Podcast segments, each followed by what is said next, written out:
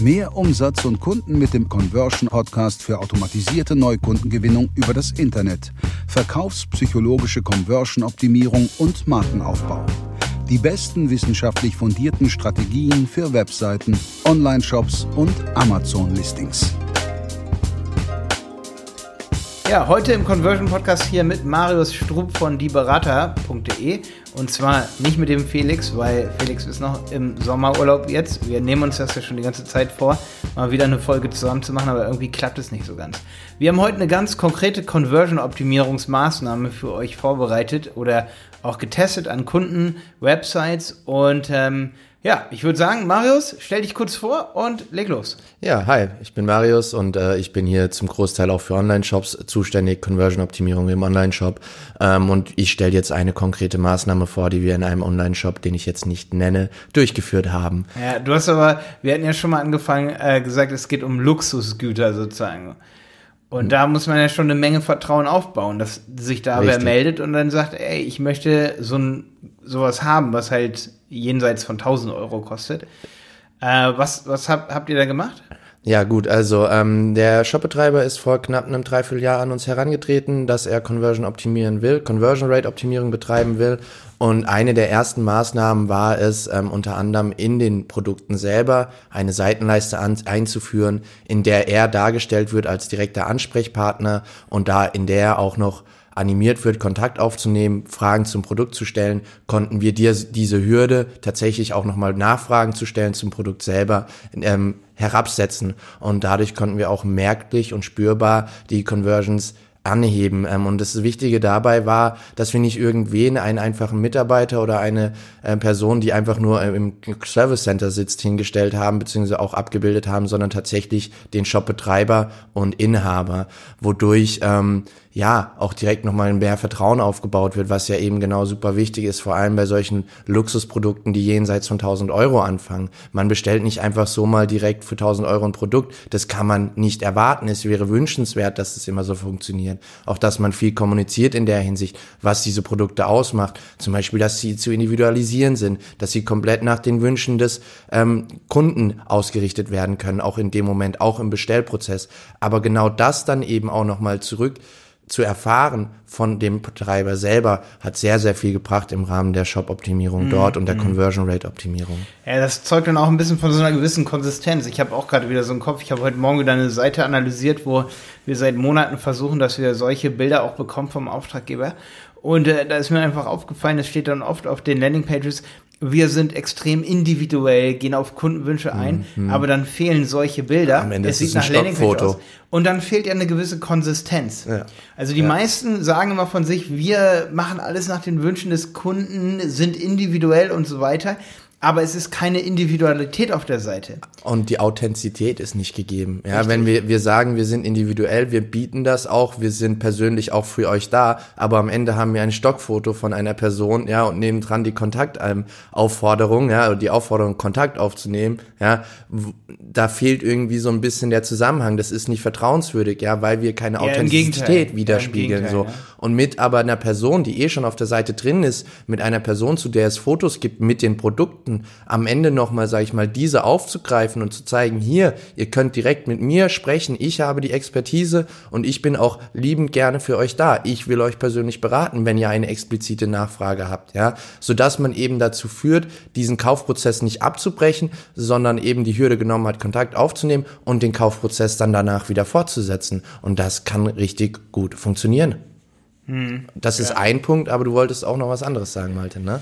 Ja, ich habe das ja so ein bisschen mitgehört, oder ich, dieser Vertrauensaufbau, gerade über auch Stimme, also ich habe momentan, mein Lieblingswort ist äh, digitale Sprachberatung, also sozusagen ja das Telefongespräch zu ersetzen und so.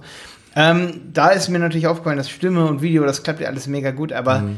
ich melde mich auf jeden Fall viel lieber irgendwo, wenn ich eine E-Mail-Adresse habe, wo dann zum Beispiel unter dem Bild von in der Seitenleiste von dem Shopbetreiber, da steht dann immer in, melde dich doch bei uns bei info at und dann ja, at shop.de, was auch immer das für ein Shop ist.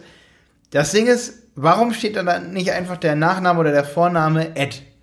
Und dann schreiben die Leute ja genau an diese Person und wissen auch, wem sie schreiben und haben dieses Vertrauen. Guck mal, es ist ja viel schöner, wenn man eben direkt jemandem was schreiben kann und man weiß, wem man was schreibt.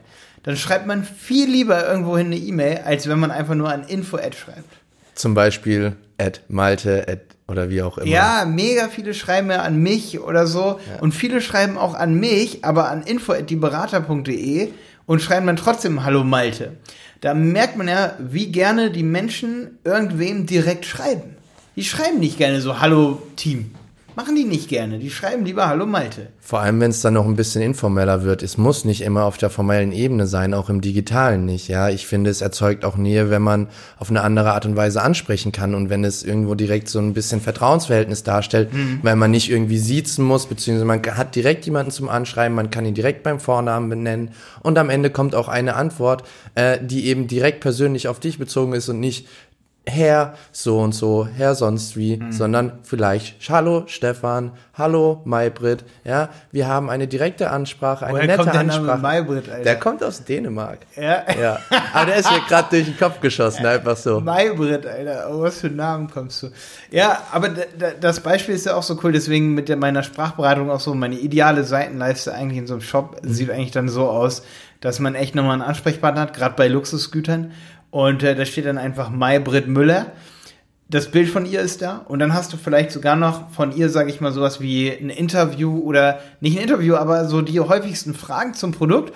Und dann, dann wird sie das gefragt von irgendeinem, ich sag mal, Demokunden, der sie diese Fragen stellt. Und sie beantwortet die persönlich. Und dann rufen die Leute bei Maybrit an und, Mai, und telefonieren mit Maybrit und sagen, ey, wir haben dich gesehen, wir haben, wir wissen, wir können dir schreiben oder dich anrufen und wir kennen sogar schon deine Stimme. Wie krass, dass wir dich jetzt hier am Telefon hören. Und ich glaube, dieser Effekt, der nimmt halt so viel Vertrauen, dass die Leute dort, dann dort lieber kaufen, dass sie dann auch übrigens, und da wird es jetzt super interessant, es geht ja immer wieder um Conversion Rate Optimierung, ähm, dass sie auch so Usability-Fehler ver verzeihen. Mhm. Ne? Also, dass wir dann am Ende auch als äh, Agentur natürlich, wir treten ja immer so den Programmierern dann so ein bisschen auf die Füße, ne? dass wir versuchen, dass sie das machen, was, was wir haben wollen und, und dann die Buttons einfach mal besser dargestellt werden, dass die Leute den sofort finden, aber die verzeihen halt, dass sie den nicht sofort finden, wenn sie nur noch da bestellen würden, weil sie schon Vertrauen haben. Und am Ende vom Tag kann es sich auch so rum noch positiv äußern, dass Bewertungen hinterlassen werden, beziehungsweise eine große Kundenzufriedenheit da ist, weil sie sich einfach persönlich abgeholt fühlen, ja, persönlich beraten, ja, und damit im Endeffekt auch zufriedengestellt werden und eventuell dann sogar auch noch eher bereit sind, am Ende Bewertung für deinen Shop dazulassen, wenn du sie nochmal direkt persönlich fragst. Ja, das stimmt. Ich meine, das sieht man ja auch bei uns, bei unserer Agentur, die Berater. Wir haben jetzt, glaube ich, über 80 Bewertungen als mhm. SEO-Agentur. Mhm.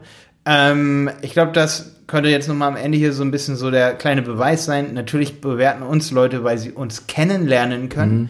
Da be bewerten sie viel lieber, als wenn sie das Unternehmen dahinter das Gefühl haben, dass sie das nicht kennenlernen können.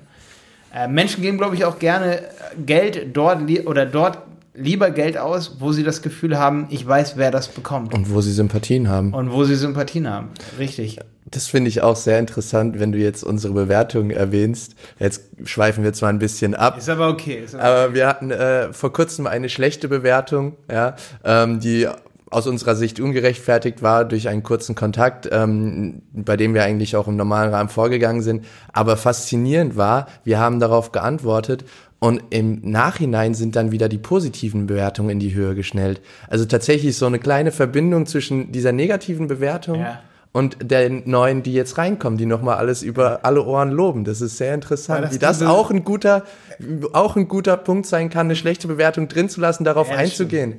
Ja? Ich glaube, er hatte sogar noch angeboten, dass er die Bewertung rausnimmt. Ja. Und ich ja. habe ihm immer gesagt, er soll sie drin lassen. Ja. aber ja, eiskalt. Wir eiskalt, sind beim anderen, bei einer anderen Ebene, aber dort ist auch Persönlichkeit, was ja. eine Rolle spielt. Und zwar, wir gehen persönlich drauf ein. Wenn man bei uns ins Google My Business guckt, da sind alle Bewertungen beantwortet.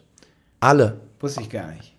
Ja. Zumindest aus der letzten Zeit, weil wir das als sehr, sehr wichtig erachten. Mhm. Und auch im Google My Business Profil sind Bilder vom Geschäftsführer und von, ja, von den Mitarbeitern richtig, mega wichtig. Richtig. Ich meine, für alle, die jetzt hier bis zum Ende zugehört haben, es hat natürlich einen Grund, dass ich auch gerne mit Mitarbeitern von uns einen Podcast mache und nicht einfach alleine. ich meine, da ist meine Strategie letztendlich genau die gleiche, weil ich weiß, wenn Leute bei uns anrufen, dann wissen sie auch, wer ist eigentlich Marius oder wer ist eigentlich Simon, wer ist eigentlich Maxi. Ne? Also, jetzt kennt ihr Marius. Äh, ich wurde gezwungen. Marius hat gezwungen. Als Conversion-Optimierungsmaßnahme für uns. Nein, Spaß. Nee, also äh, Interviews sind natürlich immer relativ cool und äh, ja, Marius ist einfach in dem Bereich in der Kundenbetreuung, was die Luxusgüter zum Beispiel angeht, bei uns relativ weit vorne, auch was Google Ads angeht. Und ähm, ja, deswegen wollte ich einfach Marius hier mit dabei haben und äh, freue mich auf jeden Fall über euer Feedback. Felix ist auf jeden Fall bald auch wieder mit dabei. Jenny bestimmt auch mal wieder. Ähm, wenn ihr Ideen habt für neue Folgen, dann kommentiert gerne bei YouTube unter im Conversion Podcast, abonniert den Podcast und äh, ja, gerne könnt ihr aber auch äh, mir schreiben. Jetzt muss ich meine E-Mail-Adresse sagen, ne? malte.dieberater.de Oder Marius, Marius. dieberater.de, genau. wenn ihr mir schreiben wollt. Ihr dürft natürlich auch Felix schreiben, dessen E-Mail-Adresse kenne ich nicht. Wenn ihr sie rausbekommt, schreibt mal Felix. Bis dann. Ciao.